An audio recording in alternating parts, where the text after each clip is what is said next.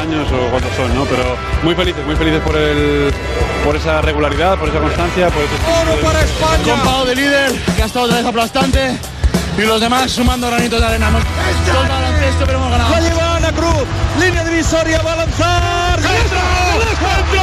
¡Dentro! ¡Dentro! Se me ha parecido la Virgen y, y nada, muy contenta. Me volví loco el primer día que pisé la cancha, no me volví loco. Dije que venía esto, la puta. Lo dije, ¿eh?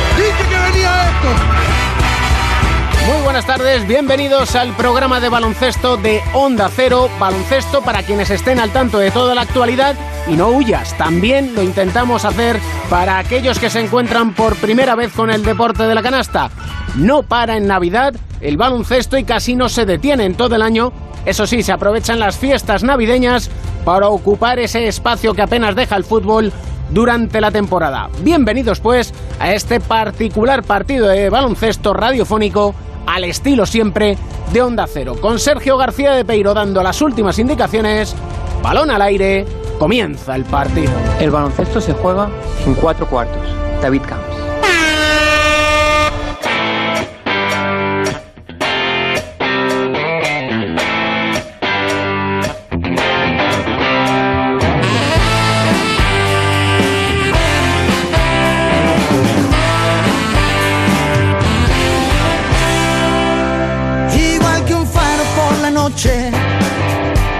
Presidente de la Federación Española de Baloncesto, don Jorge Garbajosa, muy buenas tardes. ¿Qué tal? Muy buenas. Feliz Navidad, ¿eh?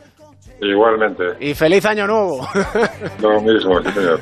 El estado de salud del paciente llamado baloncesto, ¿cuál es? Pues es bastante bueno. De hecho, lo que deberíamos intentar es que no fuera ni, ni paciente, ¿no? Eh, pero yo creo que desde luego el año 2018, mirándolo con la perspectiva ¿no? de estas fechas, que todos hacemos un poquito de balance a la vez de proposiciones para, para el año siguiente, creo que ha sido el 2018 para todo el baloncesto, ha sido especial, especialmente bueno. Y es que ha sido además un año de un reto importante, bueno, en sí de dos, porque está el Mundial, o ha estado el Mundial Femenino y las llamadas ventanas FIBA. Y vamos a empezar por la selección de Lucas Mondelo, porque brillante Mundial y el año que viene Eurobásquet defendiendo Corona. La verdad es que con este equipo, con, con el equipo de, de- de Lucas, de Laia, de Alba, de, Marta, etcétera, etcétera, eh, suena tópico, pero de verdad que se acaban los adjetivos. Es muy complicado eh, ya buscar cuál es la palabra que les pueda definir, porque cuando más ah, difícil parece el reto, eh, sacan todavía más de sí mismos, ¿no? Es decir, es una cosa, este año, ah, añadido a la presión de jugar un mundial en casa, se suma, bueno, pues una serie de, de- de infortunios durante la preparación, además en jugadoras, en cualquiera, en cualquiera siempre es una, malísima noticia, ¿no? Pero en jugadoras además como Alba Torrens, como Silvia Domínguez, como Ana Cruz, incluso como Laura Nichols durante el campeonato, eh, pues hace que todavía el reto haya sido más complicado, ¿no? Pero este equipo tiene algo que es muy especial, que cuanto más difícil es el reto, más todavía te siguen dando y, más orgullosos nos hacen sentir a todos. Y sobre todo también el jefe Lucas Mondelo, que no sé cómo consigue que su mensaje siga calando. Porque es un mensaje creíble, porque es un mensaje sincero, porque es un entrenador que, que exige mucho a las jugadoras, eh, también exige mucho a la federación, pero a la vez luego da mucho. Eh, aparte que tiene una cualidad innata, que además yo creo que no se estudia ni en los cursos de entrenador ni, ni nada de eso, sino que es ese don ¿no? que, tienes que, eh, que tienen algunos para desarrollar su profesión, y en ese caso Lucas eh, consigue siempre sacar el máximo rendimiento de los equipos a los que, a los que lidera. Sí, pero tú bien sabes, el don está, pero si no lo trabajas, el don se queda en on, incluso en off. Eso está claro, nos decían, lo decía Picasso, ¿no? que la inspiración me pille trabajando, ¿no? Pues en este caso se podría eh, equiparar perfectamente al trabajo de, de- de Lucas, de, de las jugadoras y demás, porque al final el talento que lo tienen por, por arrobas, eh, como dices tú, se queda en nada si no hay esa- no solo ese trabajo, sino ese trabajo, ese compromiso, esa dedicación, esa profesionalidad que ellas, ellas y ellos llevan tan a gala. Y em, hay una cuestión que yo creo que os ha dejado muy tranquilos, que es la respuesta de la selección masculina en estas ventanas FIBA. Sí, sí, porque la, la situación que, que ha vivido este equipo y que hemos vivido es del todo atípica. Es una, una situación en la cual, bueno, pues por la poca colaboración, la poca predisposición a un bien global de algunos han puesto al, al baloncesto español en una serie de dificultades, ¿no? Tanto a nivel deportivo como incluso a nivel eh, reputacional y social y demás, ¿no? Y, y un grupo de, de, de- de- chavales muy conocidos para los que dedicamos al baloncesto, pero quizá no tan conocidos para, para el no, no aficionado 100%, han hecho algo que como...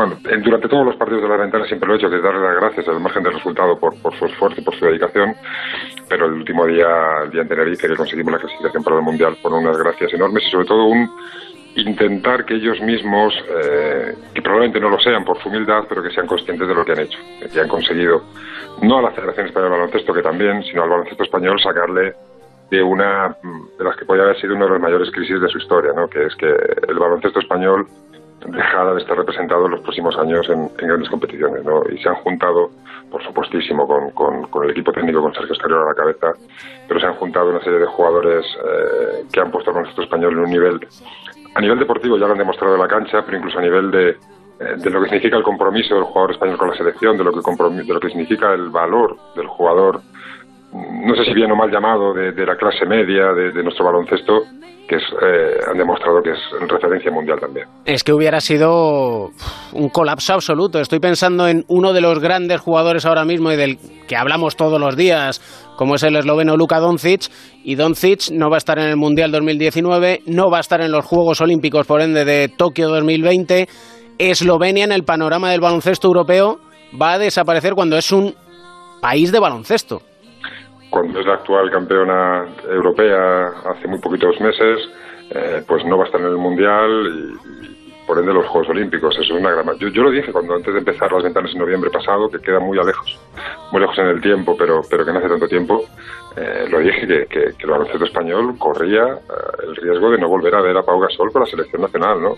Eh, el tiempo demuestra que gracias a- al nivel de nuestros jugadores y nuestros técnicos no ha sido así, pero que el riesgo era real, porque Eslovenia le ha pasado, que es su gran referente como es Luka Doncic de presente y de, y de, y de un futuro esplendoroso como tiene el chaval, pero, pero la selección eslovena no lo va a poder ver los próximos años, ¿no? Con lo cual la, la- la alarma que se creó no era una alarma infundada, no era una alarma interesada, sino que era una alarma absolutamente real. En uno de los capítulos de Cuatro Cuartos en Onda Cero.es, uno de los ayudantes de Escariolo, Luis Gil, me comentaba que el gran secreto había sido anticiparse. Sí, eh, no sé si el gran secreto, pero sí ha sido una de las claves. Y ahí dar las gracias al área deportiva de la federación, tanto, tanto a Sergio Escariolo como a gente que trabaja más en la sombra, eh, como Dani Sainz, etcétera, que, tuvieron esa visión en ese momento. Y la verdad que lo vimos, ¿no? Cuando propone esa concentración, que era un poco, eh, sonaba un poco extemporánea o un poquito precipitada, pero cuando te, explican el análisis, pues nos pusimos a trabajar, encontramos el acogimiento, como siempre, por otra parte, de, de, de la Diputación de Málaga, para llevar a cabo esa concentración, que luego ha demostrado que, que ese equipazo que han, que han formado en los últimos meses eh, es fruto, por supuesto, del compromiso de los jugadores, etcétera, etcétera, pero también de una, de una planificación eh, pionera y brillante, como ha demostrado el tiempo de la Federación de Baloncesto. Y yo no es que quiera tensarte en Navidades, pero está el Eurobasket 2021 que también tiene ventanas de clasificación. ¿Y cómo os vais a anticipar a eso? Lo bueno es que el trabajo de- trabajo previo ya está hecho, ya hemos creado una base.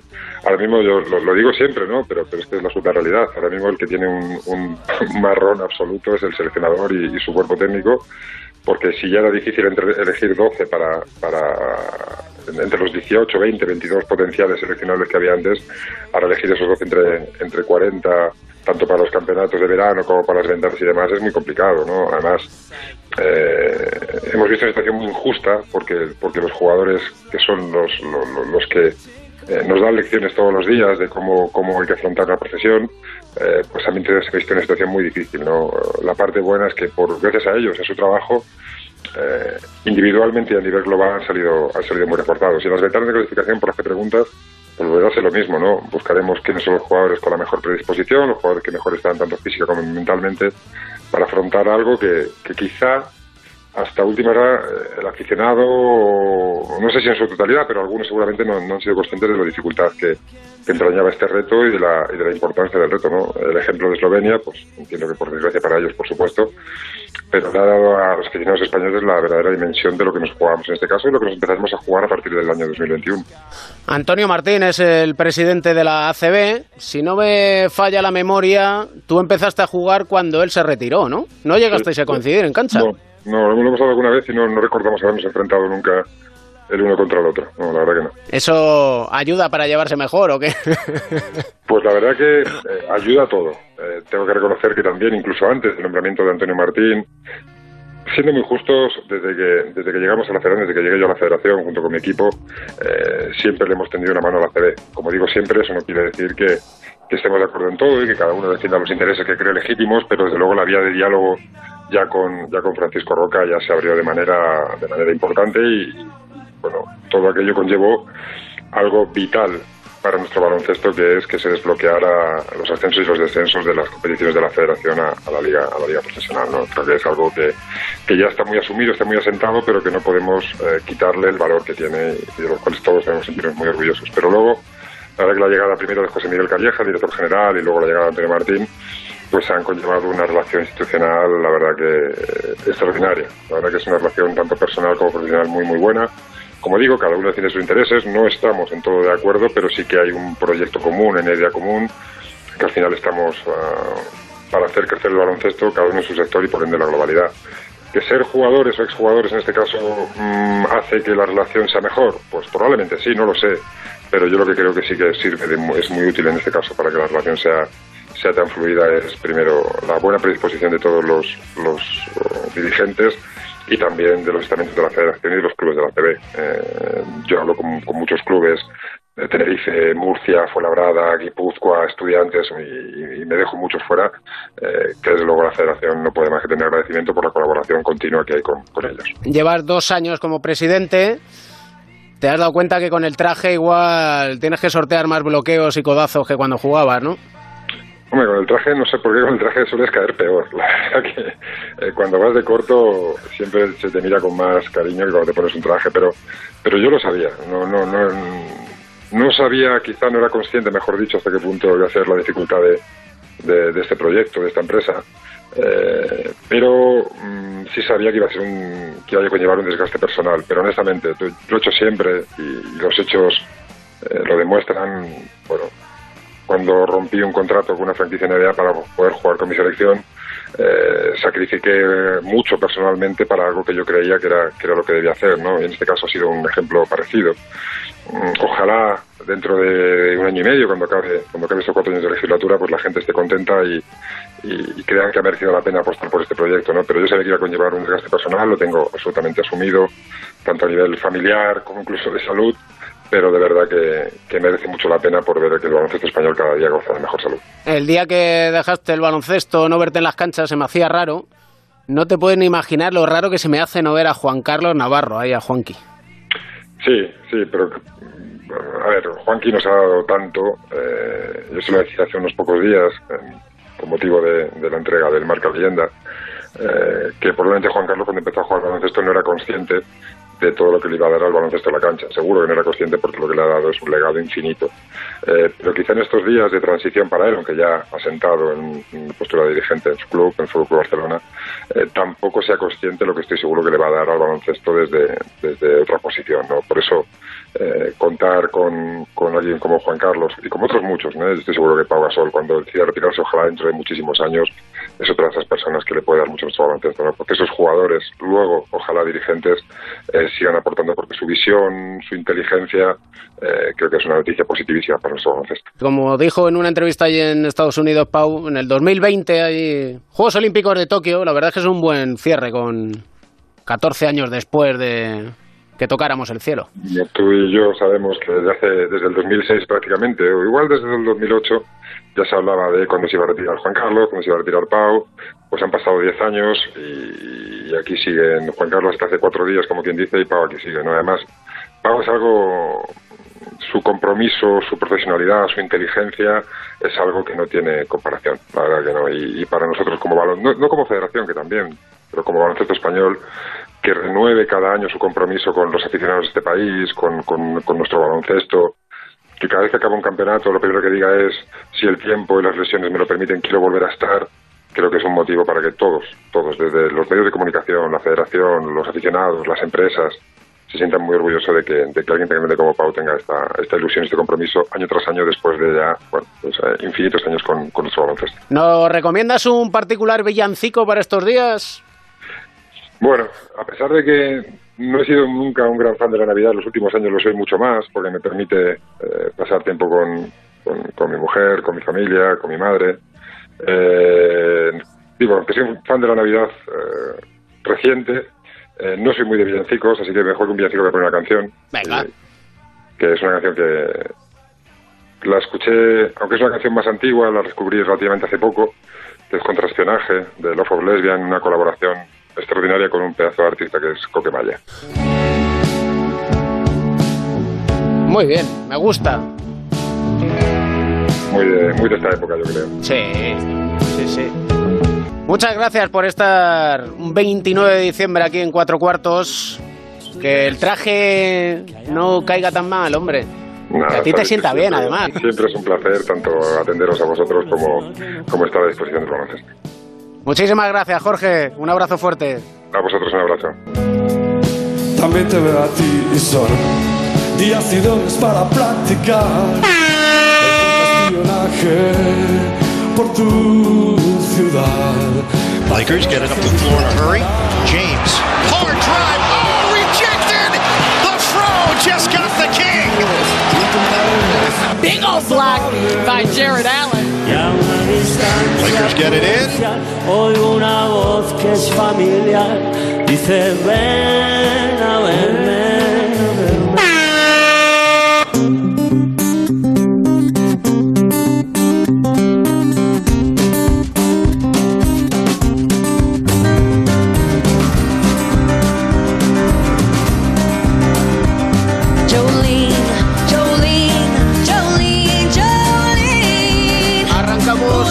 Segundo cuarto y lo hacemos a modo de tertulia particular, bloqueo y continuación, lo llamamos aquí en Cuatro Cuartos con nuestro especialista habitual en Onda Cero, Pepe Catalina. Muy buenas tardes. ¿Qué tal? Y, y felices fiestas. Igualmente, felices fiestas y con un maestro del baloncesto clásico como es José Luis Llorente, Joe Llorente. Muy buenas tardes, Joe. ¿Qué tal? Muy buenas. Feliz Navidad, Pepe y David, y por supuesto a todos los que nos escuchan. Sois habituales en este cuatro cuartos, siempre en Onda Cero.es. Y nos queríamos preguntar en este día 29 de diciembre, que tenemos partidos 29, 30 la semana que viene, no para en Navidad nunca el baloncesto. Y yo me pregunto si sirve realmente para tener presencia o es tan testimonial estos días o estas semanas que apenas nos aportan visibilidad. Yo creo que sí que sirve. Y yo soy, eh, vamos, el primero que, que cree que jugar en Navidades o en- durante las fiestas, vamos, es, es importante porque es eh, a- a que la gente tenga, digamos, un mayor acceso a, a los partidos, tanto televisados como en directo. Es una promoción que, que a lo mejor el baloncesto no tiene durante el año porque va cargado de muchos más acontecimientos y luego, bueno, pues hay, hay que aprovechar los pocos espacios que puedes encontrar que no estén ocupados por el fútbol y este es uno de ellos. Yo, yo creo que estoy de acuerdo con lo que estaba diciendo Pepe, que a, nivel local eh, el meollo de la cuestión es, eh, es de una forma, o sea, eh, y luego a nivel global o a nivel general es diferente. eh, o sea, a nivel televisivo, si quieres. O sea, a nivel televisivo lo que hay que hacer para llamar la atención es programar un Madrid-Barcelona y se ha acabado, vamos, o algo así. Pero vamos, yo eh, han- es lo que que, lo hace han la hecho en los últimos años. Ellos lo han hecho en los últimos años. Se han Eh. hecho coincidir un Barcelona-Madrid en la Liga. El, el año pasado ya no. El año pasado, El año ya no. pasado ya no, pero yo creo porque hubo, hubo uno cercano en Euroliga y no sé si este año pasa algo parecido. Pero da, da- da igual, o sea, da igual porque, vamos, eh, todos tenemos presentes, eh, o bueno, por lo menos los aficionados de cierta edad, el torneo de Navidad antiguo, Esa es la clave. que precisamente eh, llegó a ser tan. eh, llegó a tener tanta notoriedad y a concentrar tanta atención, porque los partidos eran muy buenos. El baloncesto y la Navidad eh, hicieron pareja gracias al torneo de, de Navidad del Real Madrid, que además se llegaba a jugar hasta el día, eh, corrígeme Joe, que, que se llegaba a jugar hasta el día 24 antes de la Nochebuena y el mismo día 25. Sí, se, se jugaba 23, 24 y 25, o 24, 25 y 26, depende de cómo fueran las semanas. Pero sí, sí, jugábamos. Yo recuerdo que el día 24 no había mucha gente, eh, porque bueno, era el día Se de juega más prontito además. Sí, se jugaba un poco tal, pero bueno, la gente se iba, ya estaba pensando más en la cena, entonces no había mucha gente, pero el día 25 y el día 26 eran llenos, vamos, absolutos y clamorosos, y además con un ambiente muy festivo y unos partidos extraordinarios, porque dentro de que todos queríamos ganar, o sea, no- el- nosotros como jugadores del Madrid queríamos, era un torneo muy importante, pero tenías un poco menos de presión de lo que tienes habitualmente en los, eh, yo qué sé, en, la Copa Europa o en la Liga, ¿no? Tenías algo menos de presión y con el ambiente festivo alrededor, pues eh, jugabas extraordinariamente motivado y un poco más ligero de cargas, ¿no? Y el equipo contrario lo pasaba igual, con lo cual habitualmente los partidos eran de gran calidad y por eso eran tan atractivos. Y, luego viene una parte que le, veíamos todo el mundo. Iba por una televisión nacional, no, de, no de pago, y, y ahora yo creo que, eh, y está bien como lo planteas, David, es decir, en aquellas ciudades donde, donde tenemos baloncesto de cierto nivel profesional, es fantástico para poder eh, claro. acercarse a las canchas, especialmente los niños.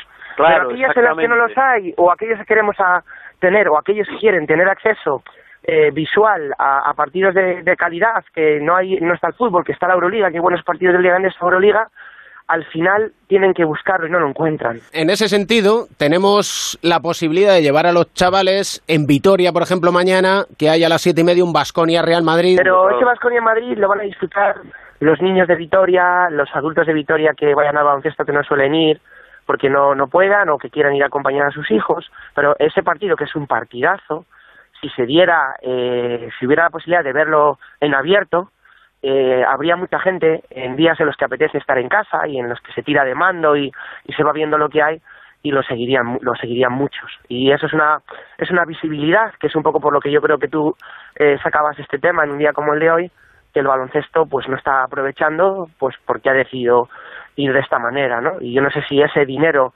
eh, eh, es pan pan para hoy y generará hambre para mañana está demostrado, quiero decir, desde que el año 1999 o 2000 el, el, baloncesto salió de las de la televisión pública y de, del abierto y se encerró en lo que entonces era Canal Plus, hasta ahora pues eh, los efectos han sido perniciosos, ¿no? Es, bueno, esta ha sido una de las causas, ha habido otras otras causas, ¿no? Ahora es cierto que el asunto ha cambiado, eh, digamos que la educación de todas las personas eh, también y de los jóvenes es diferente, eh, los canales de, de, información son diferentes, pero nunca se debe perder el, eh, la televisión pública, nunca, al menos en, en, un, en algún partido, en alguna oportunidad. Esto que los americanos que, que tan adelantados van con en relación a nosotros con, con estos asuntos eh, no lo permiten. ¿no? Y claro, es, así, ¿no? es que al final acabamos imitando a veces lo que no es aconsejable de, de, de los claro. Estados Unidos y ellos sí que lo, lo cuidan muy bien, porque además sí, sí, pero... he, he, leído recientemente que no sé cómo va a quedar, pero sin ir más lejos, si ya había dificultades para el gran público de hacer la Euroliga, ahora han vendido los derechos a una plataforma que creo que solo funciona por streaming, salvo que luego llegue algún acuerdo uh, con la que lo tiene ahora mismo o en alguna otra plataforma pues que sí. pueda pasar por la televisión, con lo cual es que hasta, hasta te cargas eh, esa reunión familiar o de amigos en el sillón frente al televisor para disfrutar de un buen espectáculo deportivo, porque al final hay que verlo en, en tablets, en dispositivos móviles, en ordenadores, en bueno, eh, aquel, aquel que tenga una smart, una smart TV o una televisión inteligente, pero seguimos, seguimos eh, poniéndole límites y le seguimos poniendo coto al gran público, que realmente es el que hace que todo esto merezca la pena y sea más rentable. Porque en lo que decía Joe Llorente, la NBA digamos que se adapta a los tiempos modernos, los jóvenes están enganchados a la tablet, al móvil y lo ven todo a través de los canales multimedia, pero eso no quita para que haya un canal nacional que te emita el día de Navidad los partidos que te emite. Claro, efectivamente, que además son muy buenos partidos y los eligen, porque el día de Navidad no puedes dar un... O sea, no, en la comida o en la cena de, Navidad no, no puedes dar unos espaguetis con tomate con, con todos mis respetos para los espaguetis, ¿no? Pero o sea, tienes que poner algo suculento y sabroso, ¿no? Y entonces es lo que hace la, la NBA, igual que, no sé, nadie se imagina la Final Four en, encerrado en Estados Unidos, ¿no? Y esto esto es, eh, bueno, pues que de alguna forma hay que dejar que los grandes acontecimientos siempre tengan contacto con el, con el, con el le, gran le voy a pedir a, a Joe que, que me permita una licencia eh, con el tema del inglés tanto que copiamos términos ingleses para sí. todo, para todo, no solo para baloncesto, sino para eh, la vida en general, yo creo que hay uno que estaría muy bien que se aplicaran, que utilizan mucho los norteamericanos, que es National Televised, televisado a nivel nacional. Eso estaría fantástico, que fueran que fuéramos capaces de utilizarlo y, y, llevarlo a cabo. Qué bonito, cómo me ha gustado, cómo me ha gustado.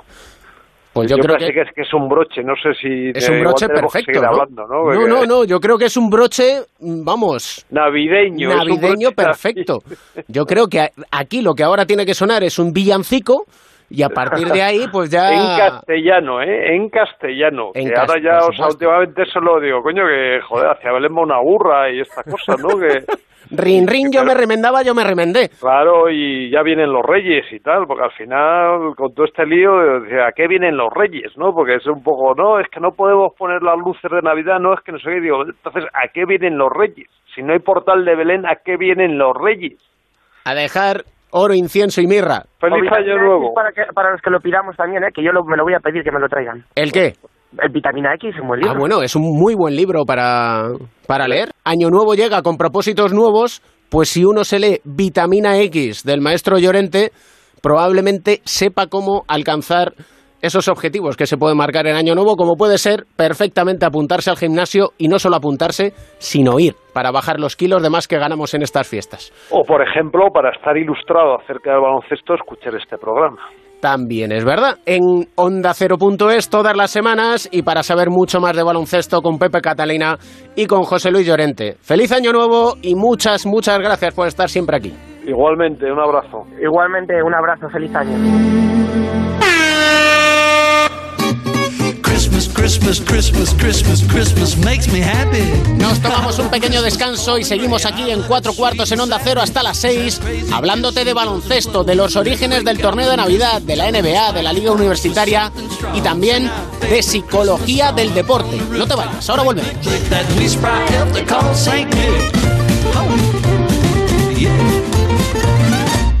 El baloncesto se juega en cuatro cuartos. David Camps.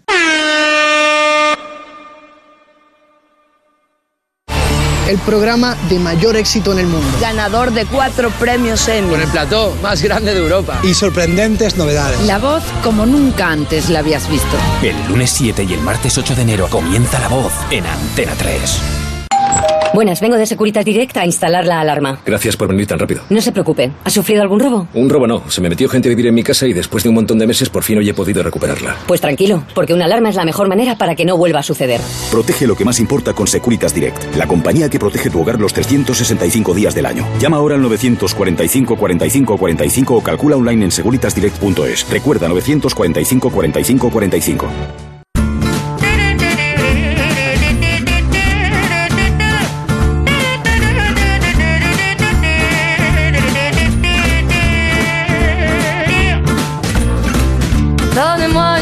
Iniciamos el tercer cuarto de este programa Cuatro Cuartos y siempre lo hacemos con un tema muy interesante y muy necesario en el deporte y en el baloncesto en particular, como es la psicología del deporte y lo hacemos con un psicólogo del deporte de cabecera. Él en sí es medallista olímpico y fue cocinero antes que fraile. Don José Manuel Beirán, ¿cómo estás? Muy buenas Muy, tardes. Gracias. Felices Buenas fiestas, tardes. lo primero, ¿eh? Igualmente, felices fiestas a Que todo el me mundo. estáis pegando todos el espíritu navideño y no puedo ya con él. Sí, sí. Queda poco ya. Queda poco, sí, para llegar ya y cerrar, ya cerrar la tienda, por fin. En estas fechas, bueno, siempre estamos pendientes de si nos toca la lotería el 22 de diciembre y en el mundo del deporte hay un tema muy complicado y que es muy importante tratar, como es el de las apuestas. Sí, es un problema porque las apuestas deportivas, sobre todo las apuestas deportivas, ¿eh? no estoy hablando ahora ya de, de la quiniela o de la lotería o algo así, que en algunos casos también puede llegar a ser un problema, pero las apuestas deportivas puede ser una actividad normal para mucha gente y puede ser una manera de disfrutar de algunos partidos o de disfrutar de deportes, ¿no? probando mm, la suerte, a ver si pueden ganar algo de dinero y sobre todo para ver los partidos de otra manera. Pero también tiene muchísimos riesgos, muchos, eh, porque puede provocar una adicción, una adicción grave además. Y es que además las adicciones, no importa el tipo de sustancias o el tipo de adicción, siempre es lo mismo. Es, eh, es una enfermedad en la que falta control de la persona a, a- un impulso, al impulso de apostar dinero, ¿no? El impulso de, de- de tomar droga o de algo, cualquier adicción, lo que supone es eso.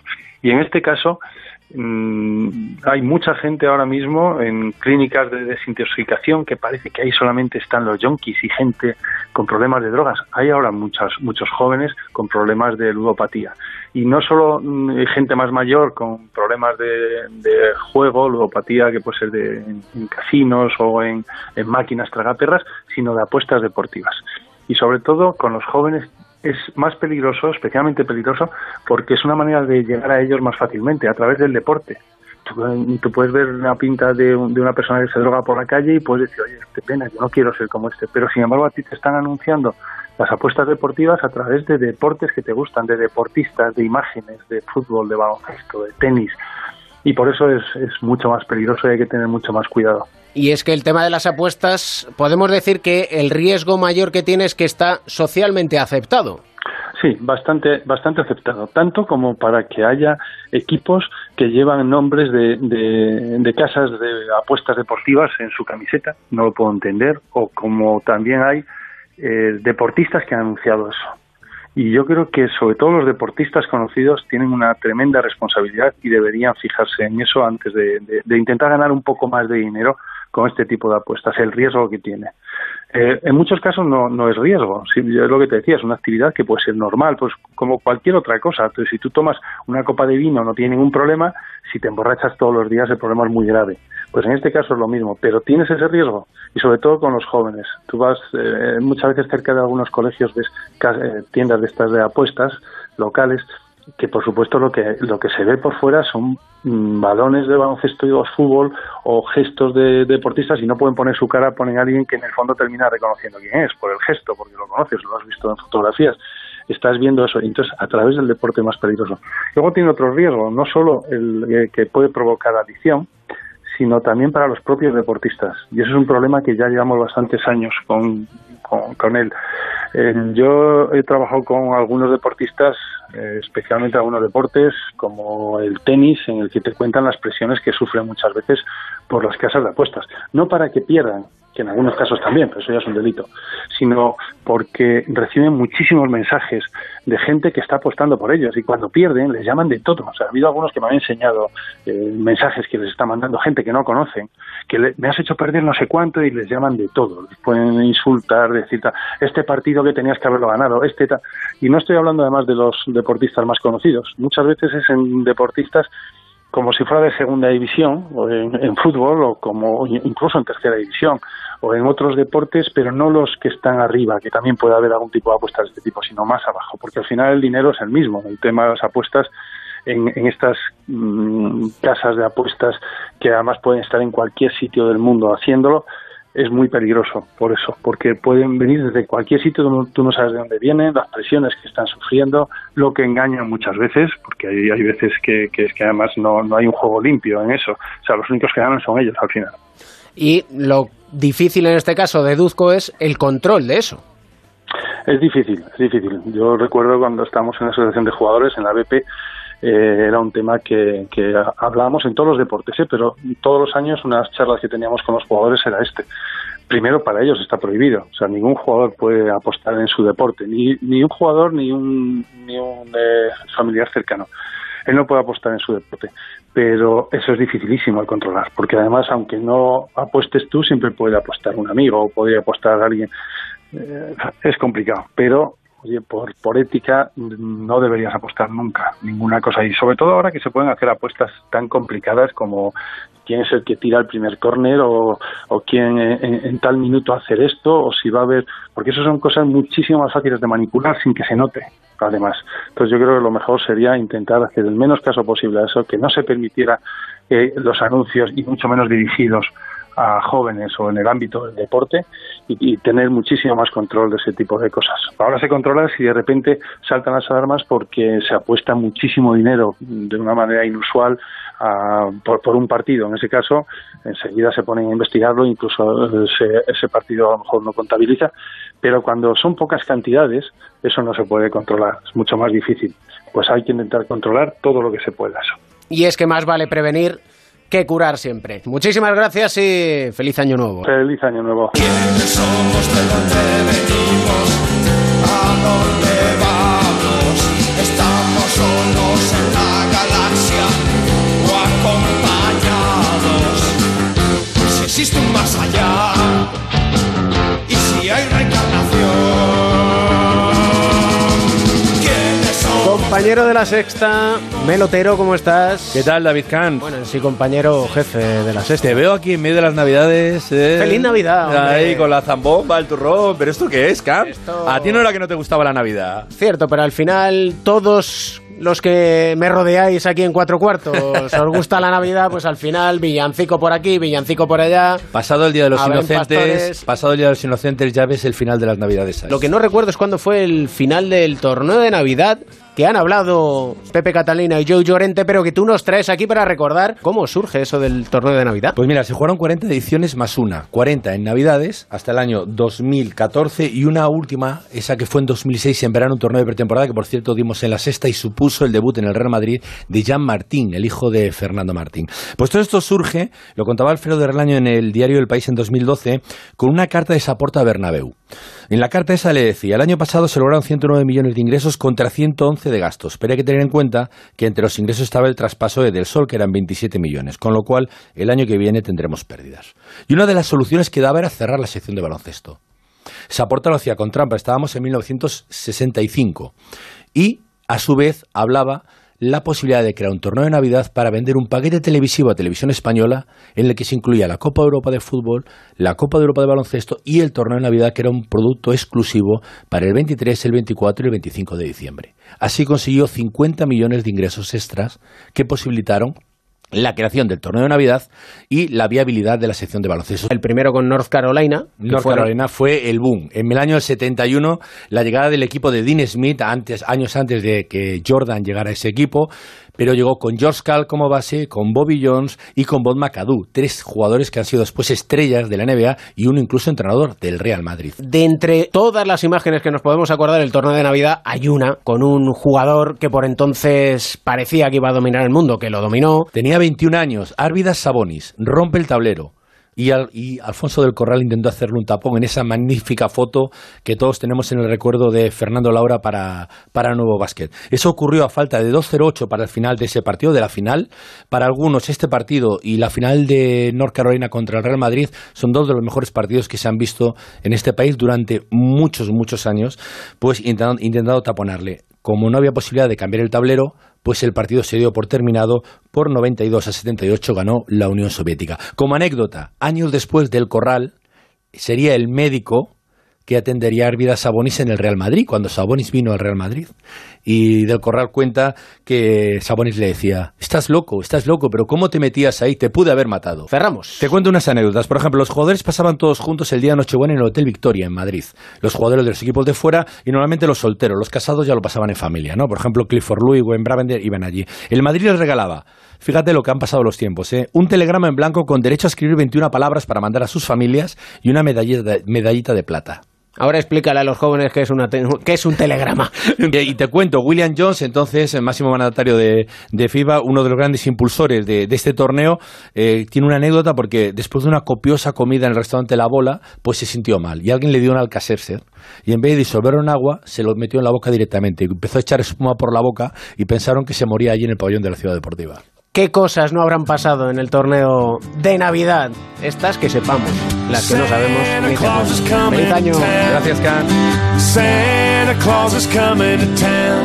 You better watch out. You better not cry. You better not pout. I'm telling you why. Santa Claus is coming to town. Santa Claus is coming to town. Gloria Blanca. Gloria al Real. Marcador final. Real Madrid 85. Fenerbahce 80. Gonna find out who's naughty or nice. Santa Claus is coming to town. Oh, oh. Santa Claus is coming to town. Santa Claus is coming to town.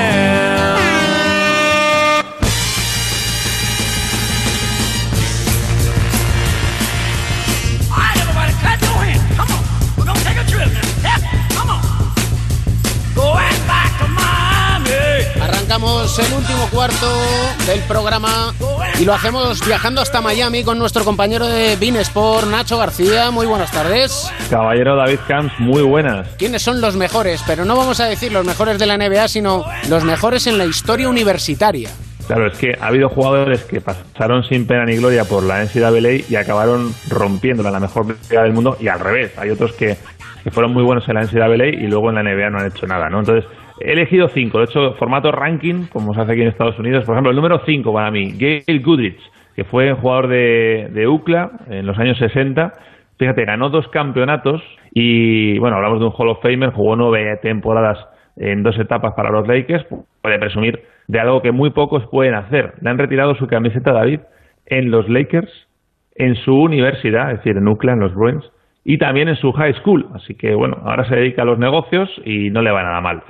Luego el 4, yo creo que lo conoces tú y lo conoce mucha gente, pero porque es el papá de, ¿no? Otro, otro que jugó en UCLA, Bill Walton, también ganó dos campeonatos, eh, hizo en una de esas finales hasta 44 puntos, casi sin fallo, pero claro, todo el mundo dirá, Bill Walton, Bill Walton. Bueno, nuestros oyentes más veteranos sabrán identificarle mejor por ser el padre del actual entrenador de Los Ángeles Lakers y por haber participado pues también en, películas, ¿no? Como en cameos. Yo le recuerdo Los Cazafantasmas, por ejemplo, ¿no? La gente estará esperando que yo hable de Magic, de, de Michael Jordan, de Larry Bird, no, no. El 3, por ejemplo, Bobby Harley, otro que tiene dos campeonatos, que además, por desgracia, David protagoniza una de las historias más trágicas ¿no? del baloncesto norteamericano en cuanto a lo que se perdió con él, porque sigue siendo a día de hoy en la universidad, en toda la liga universitaria, el jugador con más asistencias.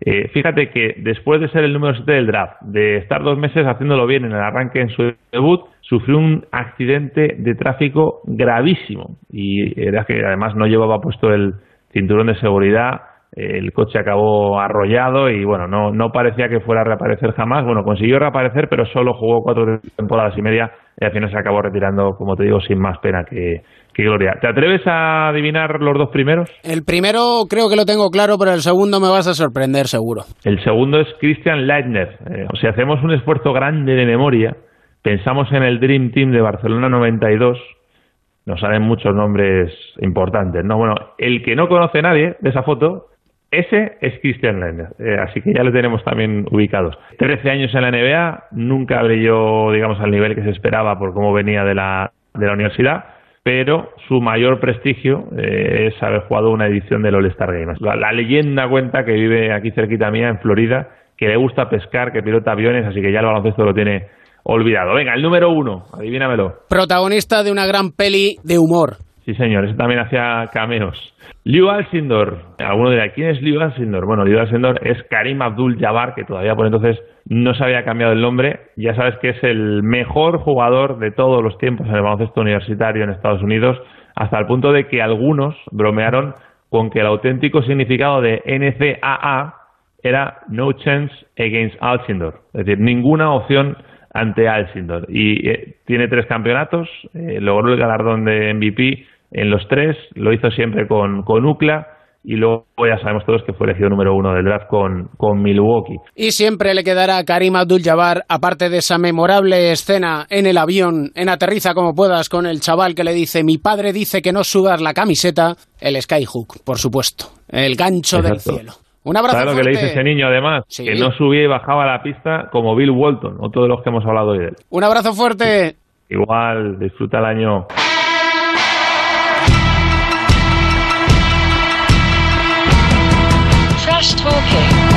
Hermanos, ¿qué pasa? ¿Qué tal, don Alberto Pereiro, tinerfeño de adopción? Sí, de, pro, de pro va a ser, sí, sí. Feliz Navidad a todos, ¿eh? Feliz Navidad. Un Sí. clásico, la crónica en rosa en onda Cero.es siempre. Al igual que el rincón de Mateo con Edu Shell, el papá de Mateo, médula para Mateo. Hola Edu, muy buenas ¿Qué, qué tardes. Muy buenas, ¿qué tal? ¿Cómo estáis? Pereiro, la crónica en rosa. Sí, Solemos darle una vuelta de tuerca a esto de la NBA, sí. que da para mucho además. ¿eh? Sí, sí, sí, sí, sí. Y, Y la Navidad ni te cuento. La, Navidad, te cuento, bueno, aparte de los partidazos que estamos teniendo ahora, que posiblemente es la época un poquito más señalada de la NBA, ¿no? El, el hecho de que sean partidos un poco más pronto para el horario eh, europeo y que eh, hagan coincidir pues eh, entre clásicos y, y derbis y equipos de la misma ciudad, eh, bueno, pues le hace ganar bastante, pero hay que echar un pelín de cuentas ya de los dos meses y pico que llevamos de, de competición y, bueno, pues eh, de momento atractivo, un poco loca la liga, que es lo, lo que tiene en esta 2018-2019 y veremos a ver quién se la lleva. Pero eh, lo que nos concierne a, nosotros. Eh, dos clarísimas. Eh, hay que hablar de Joaquim Noah, hay que hablar de este fenómeno absoluto del baloncesto malo de solemnidad, porque ya no le queda mucho baloncesto. Tampoco es que le haya sobrado nunca, no nos vamos a, a engañar, pero que ha dejado perlas. con- yo creo que un poquito la razón de que esté en Memphis es por escapar de, de lo que le ha perdido un poquito en, en Nueva York, que es la jarana. Vamos a hablar así. O sea, el, eh, La fiesta navideña. Esto es. la- no sé, sí, lo que pasa es que la prolongaba hasta abril, ¿sabes? Entonces. Lo que viene a ser ir con la zambomba y el matasuegras. No tengas, pues imagínatelo a él con zambomba y matasuegras. Aparte de tomarse alguna cosita y tal, eh, no entrenar como, como debía. eh, el Madison podía ser eh, la tercera o cuarta casa que más visitaba porque tenía dos bares y su propio domicilio antes de llegar hasta allí. O sea que eh, veremos a ver si se le puede recuperar algo para la competición. Eh, no podemos decir que está haciendo tampoco una gran temporada con Margasol en, en Memphis. Y pues eso lo ha reconocido el otro día, que mucha fiesta en, Nueva York, que muchas saliditas a, Brooklyn, que mucha paseíto eh, más allá de las 10, 11 de la noche, que es pecado para eh, jugadores que juegan 82 partidos más playoff en algo más de, eh, de seis meses y pues ahí está, pues un jugador que ha sido, pues no te digo un referente, pero uno de los que más ha pitado, llegó a ser All-Star incluso con, eh, con Chicago, pues eh, más penando que otra cosa en, en la liga, ¿no? Y fíjate que eh, Edu, su papá estaba preocupado por el dopaje en España, supuestamente.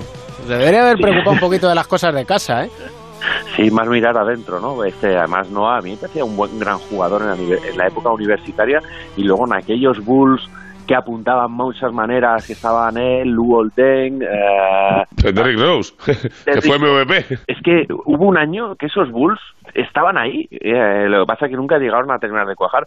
Y no sé si recordáis que hace, al hilo de las fiestas de Nueva York, hubo hace un par de años, yo creo que fueron tres años o cuatro, hubo un artículo que fue genial, eh, que hablaba un poco sobre la proliferación de partidos en el Madison Square Garden los domingos por la mañana y muchos lo achacaban a la- al intento de apertura de horarios eh, a otros mercados, ¿no?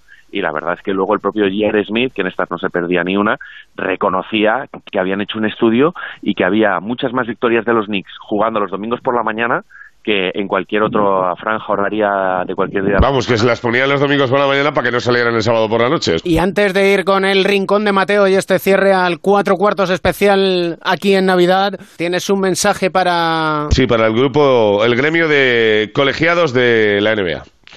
Eh, Estimados colegiados. estimados colegiados de la NBA. que- queridos colegiados, les Estamos hasta las fechas- santas narices de James Harden. O sea, que se tire encima de un tío y que después de tirarse encima de un tío tire a canasta, no son tres tiros. Es una ridiculez. O sea, eh, llega a ser, eh, bueno, vosotros veis los partidos igual que yo, eh, llega a ser, os lo digo, desesperante para los equipos rivales no poder ni tocarle. Estamos hablando del jugador que más veces va a la línea de tiros libres en los últimos seis años en la liga, mil tiros libres por encima del segundo que es Westbrook, que es una barbaridad, mil tiros libres en los últimos años por encima del segundo que Russell Westbrook y eh, faltas completamente inexistentes. Desespera a los jugadores, son técnicas eh, para entrenadores y eh, equipos rivales en todos los partidos. Él lo busca, sabe que se los pitan. Eh, hay eh, ciertos equipos contra los que se juega, y voy a incluir el mío porque es verdad, donde él lo busca más flagrantemente todavía. No sé, no, no creo que Harden necesite que le piten faltas cada cinco minutos, pero menos aún pienso eh, que lo tenga que buscar deliberadamente como lo hace. Así que eh, la matrícula, por favor, pásense por Texas, eh, llámenle a la puerta de- del chalet, tengan una charlita con él y empiecen a parar estas ridiculeces que lo único que hacen es desvirtuar la competición y sobre todo eh, los partidos de uno. Bueno, es el MVP de la temporada pasada, es que tampoco estamos hablando de, de un jugador cualquiera.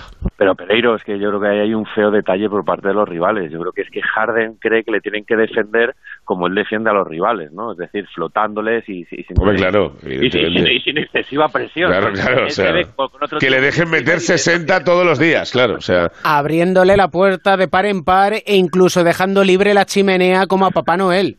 Bueno, yo, eh, eh, como veo que David no dice nada, igual está a favor de simular faltas o... No, o no. Y siempre terminamos cada semana con el rincón de Mateo, médula para Mateo. Recomendamos e instamos a todos para donar médula, es altamente necesario, ¿verdad, Edu? Sí. Y que no es complicado, que a partir de una simple analítica de sangre pues puedes formar parte de ese Banco Mundial de Donantes de Médula y que cuantos más donantes de médula seamos en el mundo, pues más opciones tendrán de encontrar un donante compatible y de mayor calidad a cualquier Mateo del mundo que se enfrente a un trasplante y que es su único salvavidas, ¿no? Eh, al que necesita. Así que vamos a la gente que se informe y que acuda concienciada a hacerse donante. Y por eso siempre terminamos con una historia de superación, que además esta historia es muy navideña. Sí, siempre tiramos por estas fechas por un el clásico cuento de Navidad, ¿no? Por ese jugador por el que nadie daba un duro aparentemente y que, que lo está abordando. Hablamos de Alonso Trier, un jugador que fíjate él desde muy pequeño, desde que tenía 11, 12 años, iba acaparando ya titulares, ¿eh? cuando él jugaba en el instituto, en el colegio. Eh, de hecho, yo recuerdo un artículo del New York Times hablando de, de su mecánica de trabajo, de sus duros sacrificios que acompañaron a su madre a entrenar, ¿no? Luego tuvo problemas a la hora de, de estudiar, le diagnosticaron una, una dislexia, familia monoparental, familia desestructurada, eh, fue pasando de, instituto en instituto, ¿no? Siempre buscando un poco el mejor sitio, la mejor plaza para, para jugar, acabó en, en Arizona jugando, tuvo un accidente de tráfico y, falló lo que allí llaman eh, fallar, pasar el test antidroga de unas sustancias prohibidas. Aquello hizo que, mm, que, que el año pasado, eh, eh, a finales del año pasado, pasara sin ser elegido en el draft, ahora en 2018. Eh, se esperaba que le escogieran los Knicks, que le dejaron pasar. Y bueno, desde este pasado verano firmaba con ellos un contrato de estos que llaman eh, temporeros, ¿no? Eh, y ahora, justo tres meses, apenas tres meses después, los Knicks han hecho un contrato de, de dos años, cerca de 7 millones de dólares por dos temporadas, es decir, cobra más que 20 jugadores compañeros suyos del, del draft. Yo creo que es una de las pocas alegrías que están teniendo en, en la Gran Manzana, porque es un equipo que, si te fijas, eh, apenas hay jugadores mayores de 26 años y ya prácticamente están hablando de, de, de una temporada puente. El puente de Brooklyn es lo que tiene y como ya no está Noah, pues las alegrías son menos allí en Nueva York. Acabamos con un villancico, ¿no? Que nos recomendará Mateo. Sí, hay que tirar de, de villancico eh, algo, algo cañero, ¿no? Revisitando Vamos a abrirnos arriba, hombre, claro que sí.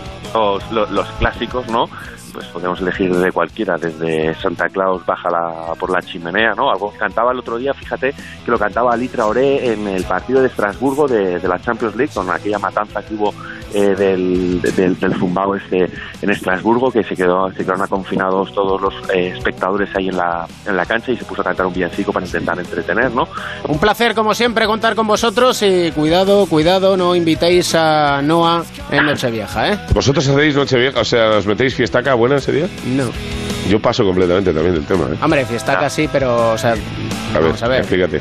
Explícate que te está quedando Privada. raro el tema. No, una fiesta privada. ¿Qué es privada? Privada es privada. Oye, lo de, lo de Noah, lo de Noah también eran fiestas privadas, ¿eh? La ha reconocido. Pero eran de más de dos. de- de- después de su primer partido en casa en los Knicks, llegó a su casa y había 60 personas en su piso. Ah, no está mal. Eh, bueno, hombre, pues depende del concepto Eso, que es uno una tenga queda- de- eso es una quedada de Twitter, tú, que coño es privado. o sea, privado es de 2 a 5, ¿no? De principio hay que decidir si celebrar la Nochevieja en casa o fuera de casa. Eso para empezar. Y luego a partir de ahí vete tú a saber si. Fuera de casa trae problemas. ¿eh? O sea, yo lo digo desde la más absoluta experiencia. Y desde el cariño y desde este White Christmas de Barrelillo. Adiós, chao. Feliz año a todos. Igualmente, chao, chao.